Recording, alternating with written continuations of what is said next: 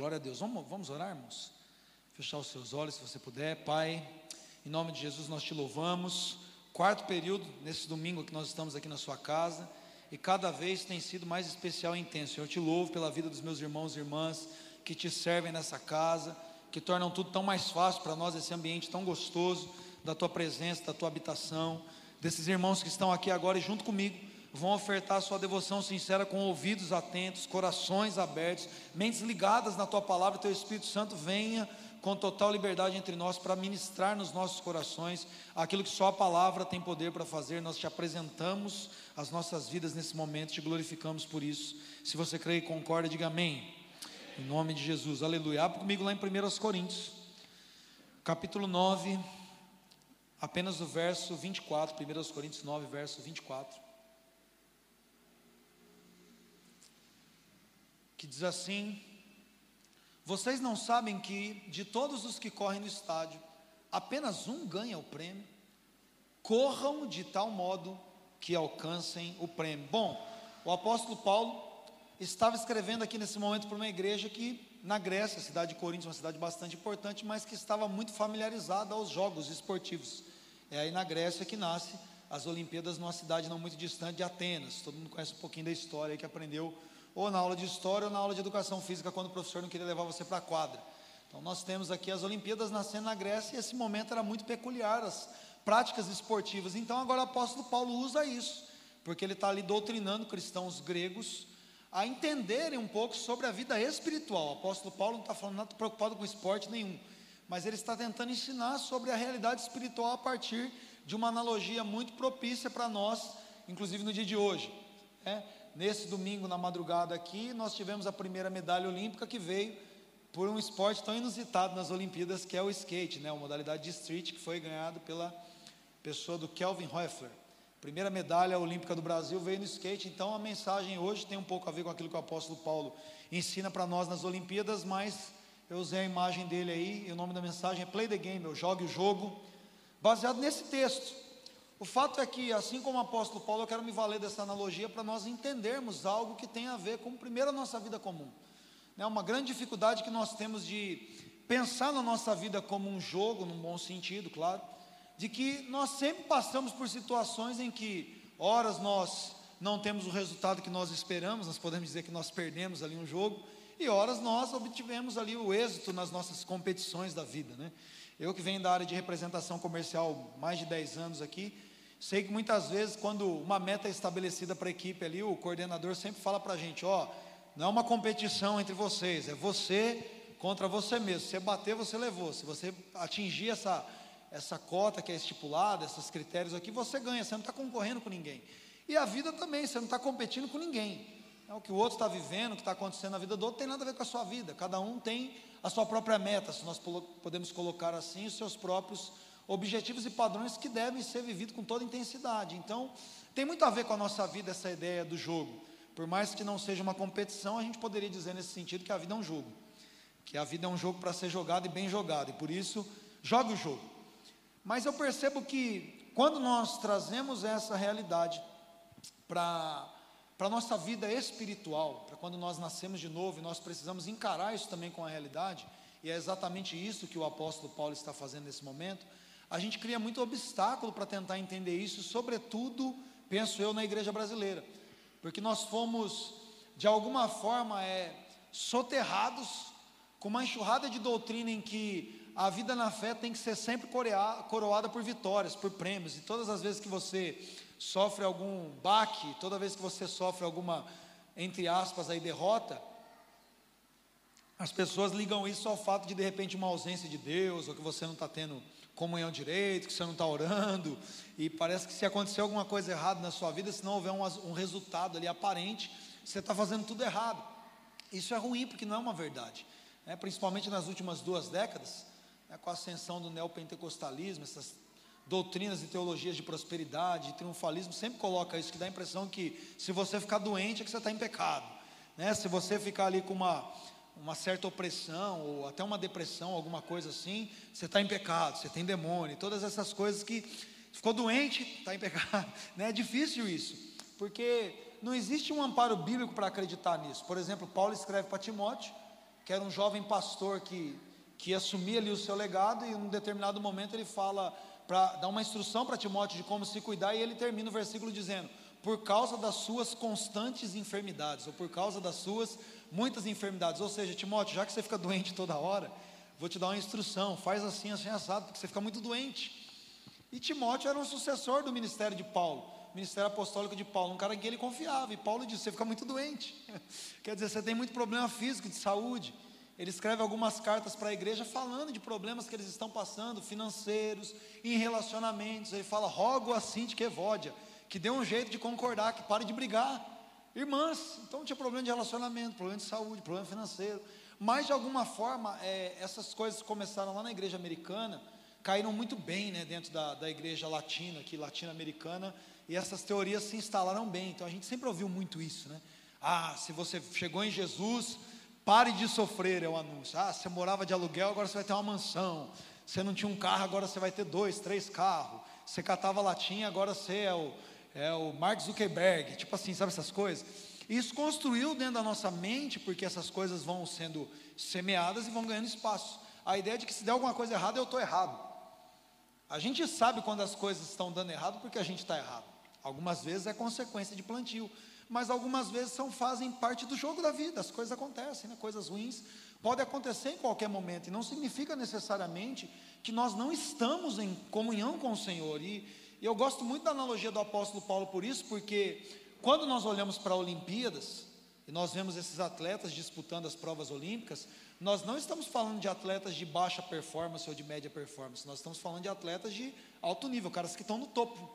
Mas Paulo diz isso, volta lá ao verso 24, ele fala: vocês não sabem de todos que, que correm no estádio, no, no estádio olímpico, na competição, só um ganha o prêmio, ou seja, todo mundo está lá no nível altíssimo, só tem cara fera, não tem lá os melhores do mundo quanto os garotos do bairro, é só cara de alto nível, mas entre os caras de alto nível só um vai ser premiado. Ele traz essa realidade espiritual, diz: de tal forma que vocês alcancem o prêmio. Levem a vida espiritual de vocês nesse nível de competição contra si mesmo, e a gente vai navegar na palavra aqui, aonde você pode ter assim alguns interprédios, algumas situações que vão ser ao contrário daquilo que você estava planejando, você vai dar umas tropeçadas, eu estou mancando aqui, que ontem eu fiz uma bobeira aí de tentar subir no telhado à noite, anteontem, né, fui pegar o gato, que as crianças estavam chorando e estava escuro, eu não vi que tinha uns 5 centímetros de rufo para fora, na hora que eu impulsionei, aquela, aquele metal entrou no meu joelho aqui, abriu um rasgo aqui enorme no meu joelho aqui e deu ruim. Aí tomei uns pontinhos, estou me medicando. Mas às vezes as coisas dão errado. Ah, o pastor estava com demônio, por isso que ele foi subir no telhado e cortou o joelho. Já logo vem, está em pecado, com certeza Deus puniu, sabe essa ideia? E não tem nada a ver com isso. A própria Bíblia, Jesus diz isso para nós, que nesse mundo é assim mesmo, as coisas dão errado, vocês vão ter aflições. E Jesus fala, estou dizendo isso para vocês ficarem em paz, porque acontece mesmo. A ideia de Jesus falar, João 16, 33, a ideia de Jesus falar isso, ele fala, estou dizendo isso para vocês ficarem em paz. Quer dizer, as coisas ruins podem acontecer, mas fiquem firmes, tenham um bom ânimo, porque eu venci o mundo, né? No, no, na linguagem mais moderna, eu zerei o jogo. Deu, deu certo, eu sei onde eu cheguei. Vocês podem ter ânimo olhando para Jesus, porque Ele é um modelo perfeito, de perfeição e de vitória. Glórias a Deus por isso. Mas o primeiro ponto que eu quero é, trazer em relação a essa analogia propriamente dita é que quando nós falamos de competições, de esportes, nós sabemos que cada modalidade, cada jogo tem as suas próprias regras. Amém? É isso. Então, quando você vai é, participar de qualquer tipo de esporte, você precisa saber as regras. Esse é o primeiro ponto. Nós precisamos saber quais as regras. Todas as vezes que a gente fala de regra, primeiro a gente pensa que vai ser uma coisa pesada. Ah, eu não gosto de regra, regra não é um negócio legal, mas Pior do que não saber, do que não, não ter, do que, do que ter as regras, do que ter alguns limites impostos para nós, para as coisas darem certo, é não ter regra. É, eu não sei vocês mas eu odeio jogar Uno, por exemplo. Porque cada lugar que eu vou, cada mesa que eu sento, inventa uma regra. Eu fico com muita raiva daquilo. Que um dia você joga com a galera, às vezes com a mesma galera, na outra semana você vai jogar, ah não, a carta de bloqueio não pode usar. Pô, mas semana que passada podia. Agora não pode, não, carta preta é só não sei o que, não pode finalizar o jogo. Na outra semana pode, aí você, o cara ganha e muda a regra, não é assim? Pelo menos eu passei essa experiência, eu odeio. E aí eu estava conversando com meu filho um dia, ele disse que o cara que criou o jogo disse que as regras eram flexíveis. Que diabo de regra flexível é isso? Não existe isso. Um jogo tem que ter regra. E regra tem que ser dado antes do jogo. E agora parece que eles criaram uma, um alinhamento de regra, porque viram que não dava certo. E parece que eles propuseram algumas regras específicas para cada carta. E fica mais fácil. Porque aí você entra no jogo sabendo como você tem que jogar o jogo. Deus, desde que Ele criou a humanidade, Ele colocou regras. Por mais que a gente não goste de lidar com essa ideia, quando Ele criou o homem e colocou no jardim, era tudo perfeito, era tudo maravilhoso, tinha muita coisa para ele desfrutar, mas Deus colocou uma regra. O infeliz conseguiu quebrar uma regra, né? Tinha uma regra, você pode fazer isso, fazer aquilo, anda pelado no paraíso, nada com golfinho, tá uma maravilha. Só não come aquele negócio ali. O cara foi lá e comeu aquele negócio ali. E aí a gente está aqui agora, se lascando até hoje, né? É claro que se fosse qualquer um de nós, a gente teria feito a mesma coisa, esse é o fato. Só Jesus não teria feito isso, como ele não fez. Glória a Deus, aleluia. Apesar de ter uns infelizes aí que falaram que Jesus teria feito também, isso não é verdade. Quando ele pôde fazer, ele não fez. Só ele não pecou. Mas nós multiplicamos os pecados, nós continuamos andando debaixo de pecado. A gente continuou quebrando as regras da lei santa de Deus. Você pode falar, não, mas a lei é pesada. A palavra de Deus diz que o mandamento é santo, justo e bom. A lei do Senhor é perfeita e revigora a nossa alma. Espera aí, que difícil lidar com isso. E nós precisamos saber as regras, irmãos. É, a gente pensa às vezes que, ah, não, mas né, se eu não sei, a ignorância é uma benção, eu estou imune. Mentira. A palavra de Deus também não diz isso, que o fato de você não conhecer a, a regra não te dá isenção. A, a irresponsabilidade ou a ignorância em relação aos padrões divinos não nos isenta da disciplina. Ah, o profeta Oséias, um texto muito conhecido, a primeira parte do versículo 6 do capítulo 4, diz: O meu povo é destruído por falta de. Vocês conhecem o texto. Depois ele diz: Porque assim como vocês rejeitaram a minha lei eu rejeito vocês também como meus sacerdotes. Ou seja, vocês não quiseram conhecer, vocês não quiseram tomar conhecimentos, vocês não quiseram saber, também não quero saber de vocês. Deus está dizendo isso por meio do profeta. Não adianta a gente alegar ignorância. Hum? Se pressupõe quando você se candidata para alguma coisa que você tem conhecimento daquilo. É? Quantos tem CNH aqui? É carta, gente, carta, habilitação, dirigir. Que a maioria da galera pensa que é tirei, que tirei carta, né? CNH. Você fez uma provinha lá e pressupõe que você manja tudo de código de trânsito brasileiro, você domina o CTB, porque você passou. Então, assim, quando você está dirigindo aí, você está obrigado a cumprir todas as regras. E se sai uma nova atualização, pressupõe que você já sabe da atualização que saiu ontem. Se colocar lá um determine se cumpra, se a partir da data de publicação, amanhã você tem que andar de acordo com a regra, não é assim? E se você não andar, você vai se lascar com toda certeza. Né? Tem um infeliz no radar aqui dentro, dá para ver ele pela porta aqui. Ó. Tem um monte desse trem. Se você não ler a placa antes dele que é 60 por hora e passar a 65, você vai tomar a multa. E não adianta você falar, nossa, não sabia que era 60 por hora. Ninguém vai estar nem aí com você. Esse tipo de alegação não vai colar, porque tem a placa, você tem um manual e você é habilitado. É uma regra. Né? No, no, andamento jurídico, por exemplo, tem um prazo de notificação, tem um prazo ali de interpelação, de, de etc e tal, de comparecimento. Se você não cumpre o prazo, você vai ser punido, vai entrar debaixo de vara, porque você tinha que saber. A vida é muito ligada a essas coisas, e a gente quer achar ruim, né? Quero achar ruim que eu fui punido por não saber alguma coisa, mas não dá. A verdade é que não tem como nós escaparmos disso. Se você olhar, você vai perceber que tudo na sua vida tem regra. Você entrou no novo trabalho, você vai saber a sua forma de comissionamento, o dia que cai o pagamento, os benefícios, essas coisas a gente costuma prestar bastante atenção. Mas tem todo um regramento de procedimento, como você tem que se vestir, o horário que você tem que chegar como funcionam as coisas, a quem você se reporta, faz parte da vida. É isso que eu quero falar primeiro, que nós precisamos saber as regras e saber que nós temos uma vida disciplinada e que espiritualmente é isso que o apóstolo Paulo está dizendo. Porque ainda que alguém corresse mais rápido numa determinada prova olímpica, por exemplo, mas se queimasse a largada, se derrubasse uma barreira, se cortasse pelo meio da pista da corrida, né, em vez de dar a volta inteira, eu vou dar uma cortadinha na curva aqui, né? Quem já roubou na corridinha assim, em vez de fazer a curva, corta o pedacinho da calçada. Nas Olimpíadas você seria desclassificado. O apóstolo Paulo está dizendo: não importa se você chegou mais rápido, se você quebrou uma regra, você foi desclassificado. Se de algum palmeirense invejoso aí postou, acho que foi o Guto. postou que se tivesse o VAR desde o início, ninguém nem saberia quem era o Corinthians, né? Quantos títulos o Corinthians já ganhou com a mãozinha ali do Liedson no carrinho, nos 53 do segundo tempo. né? Quantas vezes já foram quebradas as regras para que os títulos fossem obtidos? A mão santa lá do Maradona, né, que tem lá de mão santa, é a mão do capeta, porque roubou para ganhar o jogo. mas a gente tem as nossas, as nossas ideias de que, ah, dá para quebrar a regra e ser premiado. Espiritualmente isso é impossível. Espiritualmente isso é impossível. Nós, além do, do, da, da pressuposição de que nós sabemos as regras, o segundo ponto que eu quero dizer para vocês é que nós também temos o dever de saber interpretar as regras. Jesus diz lá em Marcos, no capítulo 7, nos versos 8 e 9, que os mestres da lei fariseus sempre encontravam uma forma de facilitar as coisas para eles mesmos, né? Olha lá, vocês negligenciam, vocês aqui são os fariseus, vocês negligenciam os mandamentos de Deus e se apegam às tradições dos homens. O povo estava ali dominado por uma legião de homens que ensinavam no próprio jeito, que se apegavam a isso. Ele diz: vocês estão sempre encontrando um jeitinho, né? Uma boa maneira de pôr de lado os mandamentos de Deus, a fim de obedecerem às suas tradições. Então ele chegava ao ponto ali de sacrificar o quarto mandamento, o quinto mandamento, perdão, sacrificar o quinto mandamento de honrar o pai e mãe, para poder então dizer que uma coisa era para o Senhor, então ele ficava desobrigado, né? dizer que era corbar ali a oferta, aquilo que eu tenho, então é para o Senhor, eu não preciso mais honrar meu pai e minha mãe. E Jesus dizia: dessa forma vocês ficam burlando a lei de Deus, vocês ficam interpretando igual juiz comprado. Né? O que, que, seriam dos programas esportivos sem os juízes? E a, ah, não, isso cabe à interpretação do juiz, se teve um impulso da mão ali ou não. E acabar os programas esportivos, né? Se tivesse VAR para tudo ali, o futebol ia virar vôlei, ia ficar um negócio chato para caramba, né?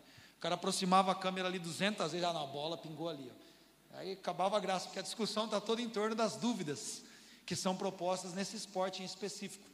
Mas se você vai para outros esportes aí, que nem o vôlei que eu citei mesmo, que é tudo filmado ali, e o cara pede vista, aparece na tela, não tem como o cara meter a mão ali, né? Sempre os caras dão algum jeitinho, né? Sempre encontram uma boa maneira. Mas na rotina é mais difícil. E o fato é que Jesus está dizendo: vocês, será que vocês não estão conseguindo compreender mesmo? Ou vocês estão fazendo uma interpretação conveniente? Será que vocês estão realmente tendo dificuldade de entender aquilo que Deus está propondo?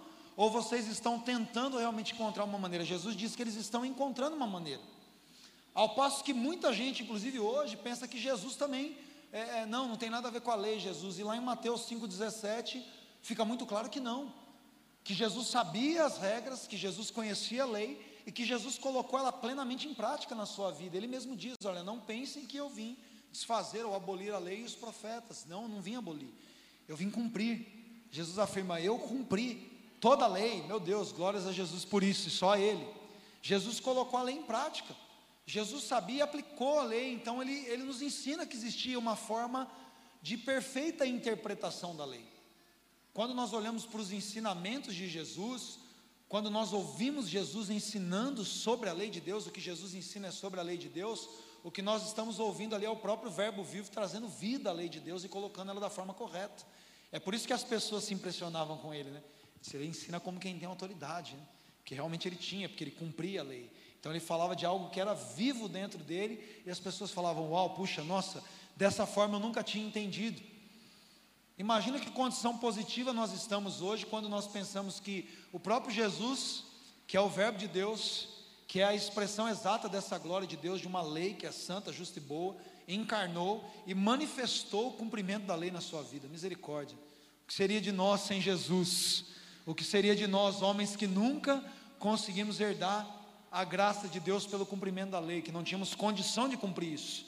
Mas quando nós olhamos Jesus, nós, além de entendermos que é necessário saber que existe uma lei, além de entender que existe uma interpretação de lei, nós olhamos para Jesus e nós vemos que a lei serve para autoaplicação. A lei de Deus deve ser aplicada na minha vida, na sua vida. Cada um de nós precisamos olhar para a lei para nós mesmos. Que ao mesmo tempo que esses fariseus, escribas, saduceus, esses homens religiosos, os mestres da lei daquela época, faziam uma interpretação errônea e conveniente para si mesmo, em relação aos outros, eles complicavam muito a entrada no reino dos céus, eles complicavam a lei. Lá em Mateus 23, no verso 4, Jesus fala: Olha, vocês atam fardos pesados aos homens e colocam sobre os ombros deles, mas vocês mesmos estão dispostos a levantar um só dedo para tocar, ou seja, quando é conveniente para mim, eu facilito. Quando é para lascar a vida do outro, eu complico tudo. É aquela coisa do justificação para mim, justiça para você. Misericórdia para mim, punição para você. Graça e colinho do papai para mim, chicote nas suas costas. Eles faziam isso. Quer dizer, vocês criam um fardo insuportável, mas vocês não carregam isso, vocês colocam sobre os outros. que vocês mesmo não botam um dedo naquilo, vocês não querem saber de criar problemas para vocês, mas para os outros, sempre criando. Quando nós não temos um relacionamento com o Senhor, mas nós criamos a nossa própria interpretação, nós não estamos aptos para aplicar as verdades de Deus na nossa vida. Agora, quando nós estamos dispostos a nos relacionarmos com Jesus, nós facilitamos para as pessoas, nós trazemos alívio para as pessoas em relação a isso. É o que Paulo diz em Gálatas, no capítulo 6, no verso 2. Ele diz que nós precisamos levar as cargas uns dos outros. Nós precisamos é aliviar os fardos uns dos outros. E assim nós cumprimos a lei de Cristo. Quando nós entendemos a lei de Deus gravada no nosso coração, nós não criamos obstáculos para os outros entrarem no reino do céu, nós facilitamos o caminho. É como dizem Hebreus ali, né, para aqueles que estão como eu aqui, mancos, possam entrar num caminho plano. Como diz o profeta Isaías, então você abaixa os outeiros e nivela os, os declives, nivela os caminhos acidentados, para que exista um caminho plano, para que até o coxo entre nele, para que até o manco, ou seja, até a pessoa que vive debaixo de dificuldade, de fraquezas, de tropeços, consiga caminhar debaixo dessa lei da graça de Deus manifesta na pessoa de Jesus. Por isso que Tiago, no capítulo 2, no verso 13, diz que a misericórdia triunfa do juízo. E essa é a manifestação da lei de Deus vista em Jesus, porque quando nós fazemos isso, pegamos a aplicação da lei para jogar peso sobre os outros, nós não estamos sendo misericordiosos como Jesus é para conosco. Mas quando nós fazemos essa leitura correta e trazemos alívio em relação a isso, e eu quero falar um pouco mais sobre isso agora nos dois últimos pontos, nós estamos ali aliviando o fardo dos homens, nós estamos, nós estamos demonstrando uma maneira positiva de se viver a lei. E qual é a questão aqui? A questão é que em Jesus eu encontro o modelo perfeito para que a lei de Deus seja manifesta em mim. Qual que é o problema? É que muitas vezes nós olhamos para as regras, nós olhamos para a lei que é perfeita de Deus, e nós então encontramos N obstáculos ali intransponíveis, e são mesmo, na carne, como diz em Romanos capítulo 8, ninguém pode agradar a Deus. Pelo nosso próprio mérito e esforço, jamais você ou eu seremos santos o suficiente. Estaremos no padrão de jogar o jogo de Deus estaremos no padrão de uma vida espiritual perfeita, mas quando nós olhamos para Jesus, nós encontramos um modelo de perfeição que quer nos moldar para andar debaixo de santidade. É em Jesus que nós encontramos alívio e amparo. É no poder do Espírito Santo que nós somos colocados, então, para viver numa aliança onde a lei de Deus é impressa no nosso coração e não numa tábua de pedra, de regramentos, de métodos de disciplina, de asceticismo religioso que, como diz Paulo aos Colossenses, trazem para nós uma ideia de santidade de modos, de usos, de costumes, de padrões humanos, de tradições, mas que não produzem nada dentro de nós. Quando nós vivemos apegados aos padrões humanos, nós sempre seremos sobrecarregados, porque a gente nunca atinge o padrão. E é daí que a gente vê tanta hipocrisia que já acontecia naquele momento, até hoje acontece. Eu lembro que muito tempo atrás, muito tempo atrás mesmo, quase 20 anos, eu namorava uma moça e o pai dela tinha saído da igreja, irritado. Sabe por que ele saiu da igreja? Ele falou: Meu, eu fiquei 15 anos dentro da igreja e o pastor lá malhando, falando mal de televisão, que não pode usar televisão. E um belo dia eu fui levar o pastor na casa dele. Quando eu olhei aquela época, só tinha, não tinha os programas de streaming, né? Era parabólica. Ele falou: Meu, tinha uma parabólica enorme em cima do telhado do cara. Para que, que tinha uma parabólica na casa do pastor? O cara metia o pau em televisão, eu achei um absurdo aquilo, porque eu, eu, eu não, não parei de assistir televisão, é uma coisa simples, parece. Eu parei de assistir televisão por causa da, da doutrina, das tradições humanas, e infeliz do pastor, lá com a parabólica na casa dele, o que, que era aquilo? Para enroscar pipa que não era. E ele se irritou tanto com aquilo, por causa desses fardos pesados que eram atados. Ah, isso é pecado, aquilo é pecado. Como diz Paulo aos Colossenses, né? Não toque, não prova, não manuseia, não faz.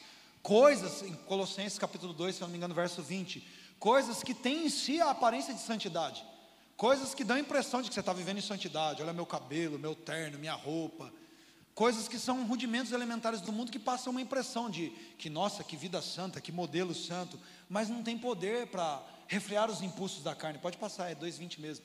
Continua dizendo, ó, não manuseie, não prove, não toque. Todas essas coisas estão destinadas a perecer pelo uso, pois se baseiam em mandamentos e ensinos humanos, ou seja, vou criar meus próprios regramentos e vou entregar meu manual de bom procedimento aqui, que no esforço da sua carne você vai ser santo. Jamais. Nenhum de nós pode ser santo por si mesmo. Boa parte do que eu estou falando está nos capítulos 5 e 6 aqui do livro, no meio do livro. O capítulo preparados e o capítulo moldes. Nós não conseguimos viver num padrão em que nós podemos agradar a Deus por esforço próprio, mas quando nós nos envolvemos com o Espírito Santo, numa confissão de total fraqueza e dependência, ele nos capacita a viver a lei de Deus. É isso que o profeta Jeremias diz lá em Jeremias 31, 33. Essa será a aliança que eu farei com eles naqueles dias. Eu gravarei a minha lei no seu coração. Olha lá. Porém a minha lei no íntimo deles e escreverei nos seus corações, serei o Deus deles, e eles serão meu povo. Ou seja, não mais uma lei que alguém te entrega uma manual e fala, isso pode, isso não pode, isso pode, isso não pode, não. Um relacionamento que de alguma forma apaga as regras feitas pelos homens, porque a lei de Deus se torna algo natural dentro do nosso espírito, impresso e gravado no íntimo do nosso ser. Mas isso só acontece quando eu me entrego para um relacionamento. Que nem orar a gente sabe. Romanos capítulo 8, verso 26 diz: O próprio Espírito nos auxilia nas nossas fraquezas, porque nós não sabemos nem orar como convém. Por isso que Ele mesmo ora dentro de nós, com gemidos inexprimíveis. Ele expressa a vontade de Deus, nos levando a uma oração perfeita. É a prática da oração em outras línguas para edificação pessoal, quando nós cedemos a nossa mente então ao domínio do Espírito Santo e permitimos que o Espírito Santo, como diz o apóstolo Paulo em 1 Coríntios no capítulo 2, que prescruta as profundezas de Deus, o Espírito que conhece a mente de Deus, possa revelar e imprimir em nós a sua vontade.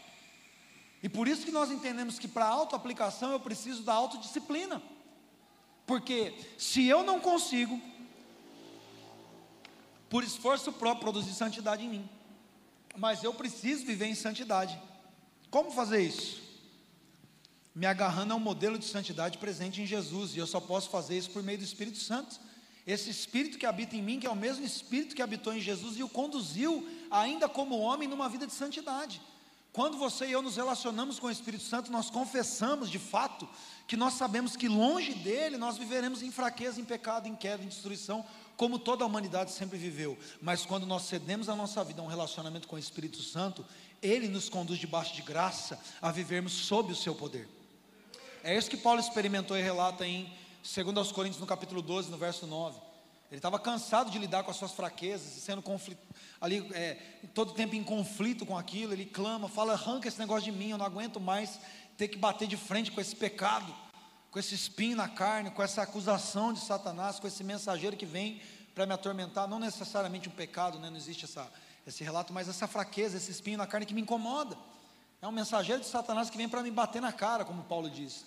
Mas aí o Espírito Santo olha para ele e fala: Paulinho, lindo do meu coração, querido, a minha graça é suficiente para você. Você não vai conseguir mesmo ficar livre dessas coisas. Ele está falando: a vida é esse jogo aí. Às vezes você vai dar uma escorregada, filho, às vezes você vai tropeçar mesmo. Mas é nesse momento que você percebe que, ainda que na sua estrutura carnal você seja fraco, no poder do Espírito você pode viver debaixo de graça. E isso é a lei de Deus gravada no nosso coração. Agora, se não houver disciplina espiritual, como que você vai se relacionar com o Espírito Santo?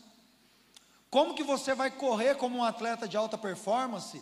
Se você sai aqui no domingo aqui, é o dia que você come uma tranqueirinha, mas você é um atleta profissional, o Vini ali dá aula de natação, ali treina a galera.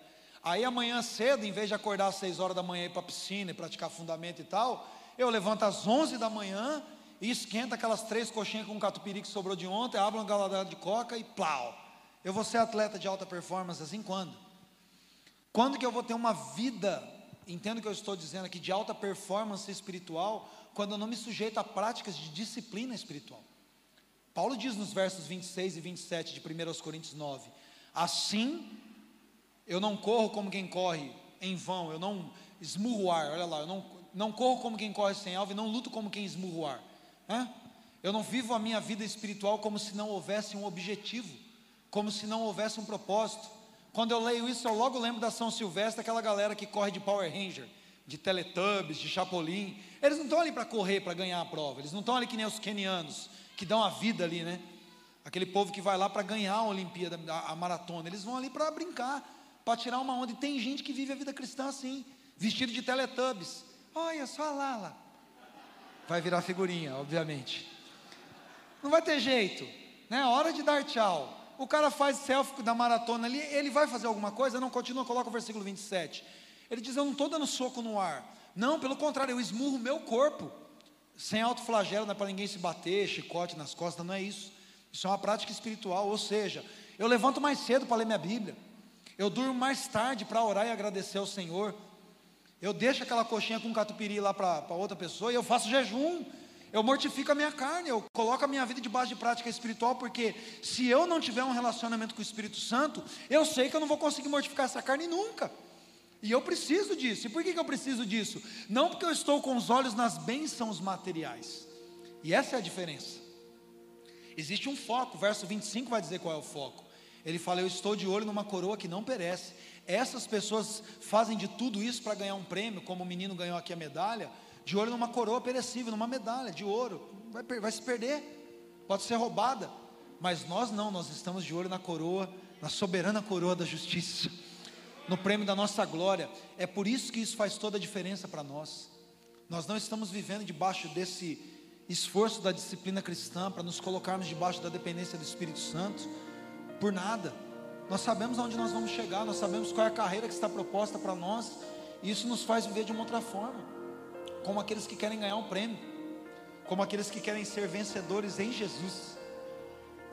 Paulo, quando ele escreve para Timóteo a sua segunda carta, no capítulo 4, depois que ele termina o capítulo, o versículo 7, dizendo: Olha, eu, ele sabe que ele está morrendo, ele diz: Eu completei a minha carreira, eu combati esse bom combate, eu guardei a fé. Ele fala: Agora para mim está reservada uma coroa de justiça, um prêmio. E ele fala: Mas não é só para mim, não, é para todos aqueles que anseiam a vinda dele, é para todos aqueles que estão com foco na eternidade.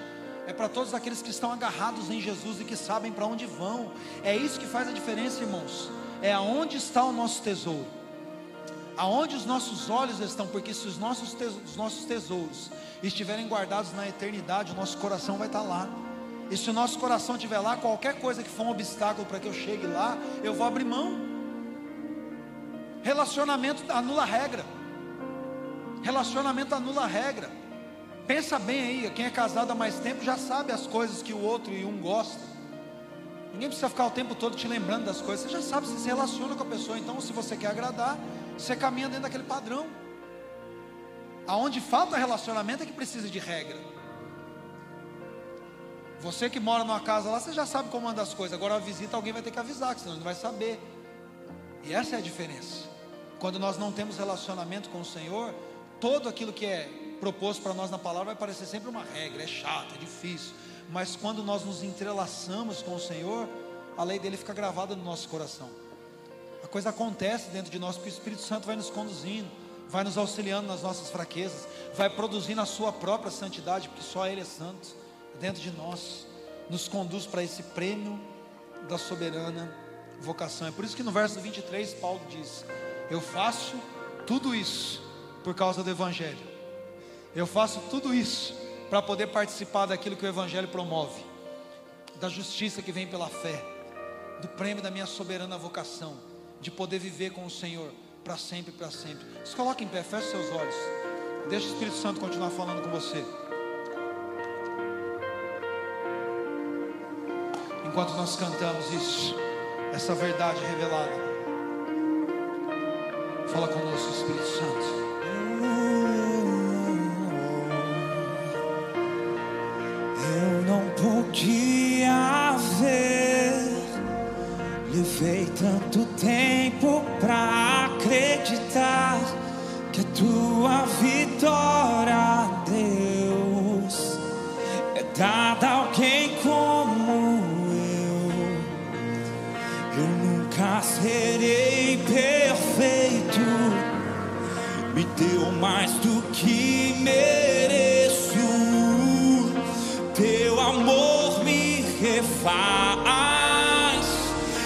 fell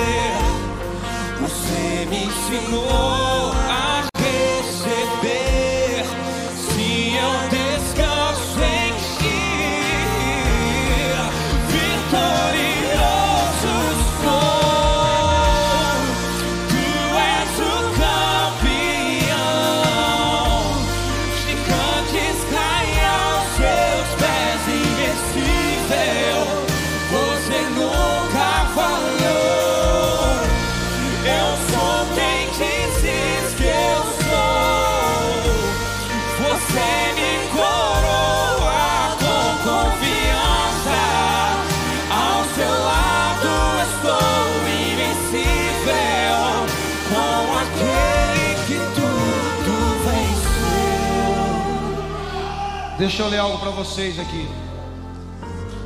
Uma matéria da Sportlandia sobre o Kelvin Hoefler. Diz assim, ó, sobre disciplina. O próprio skatista diz que a disciplina para se tornar um atleta profissional foi fruto das orientações e rigidez impostas pelo pai que é militar. Agora fala dele aqui, meu pai me botou na linha para eu ser um cara competitivo. O skate sempre foi um estilo de vida e hoje está indo para uma direção que era o que a gente queria. Agora é só continuar na caminhada que ele me botou. Isso aqui era antes dele ganhar a Olimpíada. Sabe o que é interessante? Esse menino começou a andar com 8 anos e com 9 ele já ganhou o prêmio. E ele foi conquistando diversos prêmios ali na sua adolescência. Quando ele estava no top do top em 2016, ele sofreu um acidente na pista que colocou ele para fora da competição e provavelmente ali encerraria a carreira dele por causa da lesão. Demorou muito para ele se recuperar ali meses e meses e meses, mas foi justamente depois dessa lesão que em 2017 ele foi campeão, pegou a medalha de ouro na X Games em 2017 em Minneapolis, batendo o recorde, porque nunca o finalista passou de 90 pontos, ele fez 92,33 pontos, segundo a matéria. Sabe o que eu quero dizer para você? Talvez o fruto dos seus estragos espirituais, das suas decepções, das suas frustrações, tenha sido que até então você está tentando resolver a sua vida, resolver a sua vida com os seus próprios esforços, tentando viver em santidade na força dos seus méritos, tentando conseguir viver debaixo de uma disciplina espiritual ou numa realidade de santidade baseada em você mesmo. E todas as vezes que nós fazemos isso, a gente vai bater a cara no chão. Mas quando nós permitimos que o Espírito Santo de Deus nos levante e gere em nós o padrão, o que nós vamos viver daqui para frente são coisas que você nunca imaginou viver. Você acha talvez que você já viveu coisas muito boas, mas se nessa noite você abrir o seu coração para Ele e permitir que o Espírito Santo gere essa verdade dentro de você, Ele vai construir uma fortaleza que vai te levar para patamares e para níveis que você nunca ousou. Por isso que você precisa confessar a verdade da palavra de Deus e dizer: é o Senhor que é o campeão, é o Senhor que me deu autoridade, é no poder do seu nome que eu venço. Vamos cantar isso, vamos dizer quando eu grito em alta voz, vamos declarar muralhas caindo agora, vamos cantar isso. Diga quando eu grito. Enquanto eu grito em alta voz,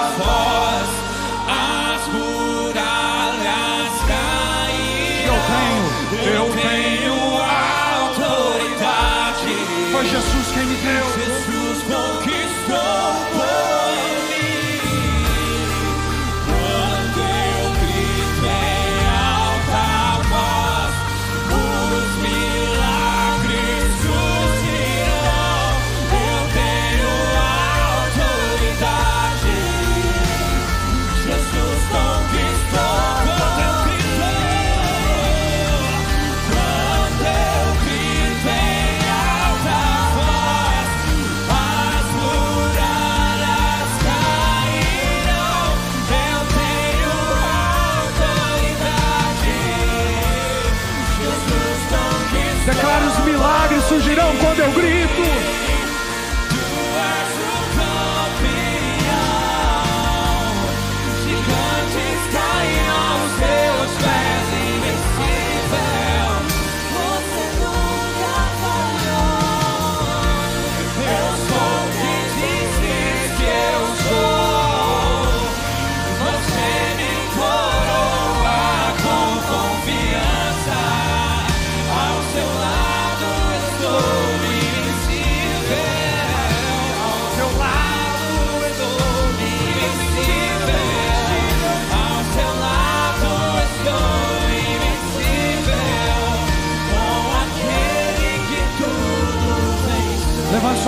eu quero orar com você. Repita essa oração após mim. Diga: Senhor Jesus, Diga com con- convicção, diga Senhor Jesus, nessa noite eu abro meu coração e eu declaro que eu sou dependente de Ti.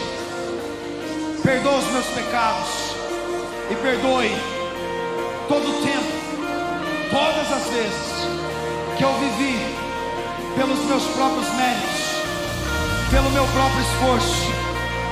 Mas nessa noite eu te peço, renova em mim um espírito voluntário, disposto, disponível a viver a tua vontade, a viver dependente do meu relacionamento com o Senhor. Escreve uma nova história a partir de hoje, para honra e glória do teu nome. Se você quer aplaudir o Senhor, glorifica o nome dele. Aleluia. Aleluia.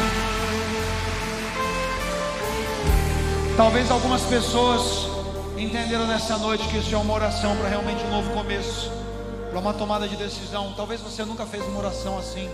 Então você não vai embora daqui. Lá no fundo nós temos os pastores, os irmãos do acolhimento de colete identificados. Você vai falar, irmãos, eu preciso, preciso de ajuda para entender como viver uma vida de um relacionamento com o Espírito Santo e nós vamos encaminhar você para um discipulado, nós vamos cuidar de você, nós vamos tirar o fardo pesado, aqueles que ninguém quer tocar um dedo, nós vamos aliviar na sua vida, nós vamos ajudar você a viver uma vida com um relacionamento com o Espírito Santo de Deus, viver uma vida debaixo do poder dele. Então, não saia sem fazer isso, em nome de Jesus, para que você tenha a oportunidade de viver essa vida que Ele quer para você. Se você está em casa e fez essa oração, você então vai mandar uma mensagem lá no nosso Instagram, arroba Burn, e nós vamos fazer a mesma coisa por você. Amém, irmãos? Glória a Deus. Amanhã às 19 horas, lá no nosso Instagram, o link para inscrição para o culto de terça e para o Burning Man sábado, depois das 19 horas, você corre o risco de ficar sem vaga. Entra às 19 mesmo, bota alarme. Lá no final tem cantina, Burn Store. Que a graça e a paz do Senhor Jesus. Clínica das Emoções. Ceia domingo. Ah, legal. Tem a, a imagem da ceia do. Esse domingo, gente, que é tanto recado, eu não gosto de recado no final, mas tem mais recado aqui. No domingo tem uma arte do Matheus Brito aí. No domingo, o Matheus Brito está lançando uma canção, fez o caminho. E ele vai estar com a banda ministrando aqui nos quatro cultos, às 9, às 11, às 18, às 20. Lançando essa música, é uma música que nós conhecemos na versão Burn, mas vem numa nova roupagem. Ele vai estar ministrando com a banda aqui. Então, quem não fez o pré-save da canção, está sorteando lá violão, touca, boné, livro. Segue lá no Instagram dele lá e Deus abençoe vocês. Uma ótima semana, graça e paz.